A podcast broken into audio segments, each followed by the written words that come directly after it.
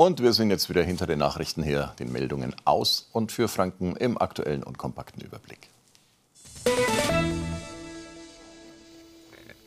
Mediziner gesteht Abrechnungsbetrug.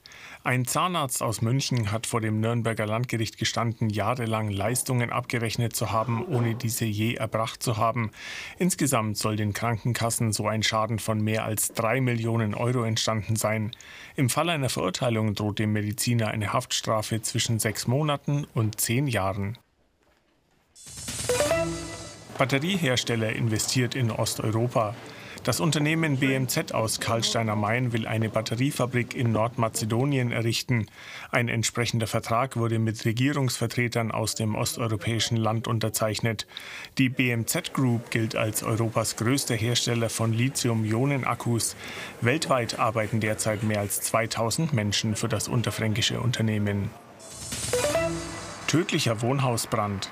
Bei einem Feuer im mittelfränkischen Spardorf haben Feuerwehrleute einen toten Menschen geborgen. Nach Angaben der Polizei hatten Nachbarn den Brand am Sonntagabend gemeldet. Mehrere Löschzüge aus den umliegenden Orten waren im Einsatz, um das Feuer unter Kontrolle zu bekommen. Die Identität des Toten sowie die Brandursache sind noch unklar. Die Polizei ermittelt. Lorenzer Passage soll freundlicher werden. In Nürnberg laufen derzeit Umbauarbeiten im Verteilergeschoss über der U-Bahn-Haltestelle Lorenzkirche. Sie soll heller, einladender und moderner werden, sagte ein Sprecher der Stadt. Der erste Bauabschnitt soll bis zum Beginn des Christkindlesmarktes in drei Monaten abgeschlossen sein. Das Versprechen, die Passage umzubauen, war ein zentraler Punkt bei der Rettung der benachbarten Karstadt-Filiale vor drei Jahren. Gedenken an Großbrand.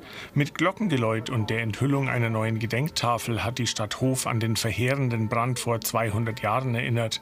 Am 4. September 1823 wurde Hof durch ein Feuer größtenteils zerstört. Rund 3000 der damals 5000 Einwohner verloren ihre Wohnungen. Zusammen mit verschiedenen Vereinen bietet die Stadt noch bis Jahresende zahlreiche Veranstaltungen zum Thema 200 Jahre Stadtbrand an.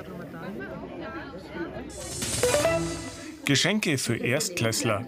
Zum Schulstart in einer Woche sollen 200 Nürnberger Kinder Schultaschensets geschenkt bekommen. Der Gewinnsparverein der Sparda Bank will so vor allem einkommensschwächere Familien unterstützen und Chancengleichheit zum Schulstart ermöglichen.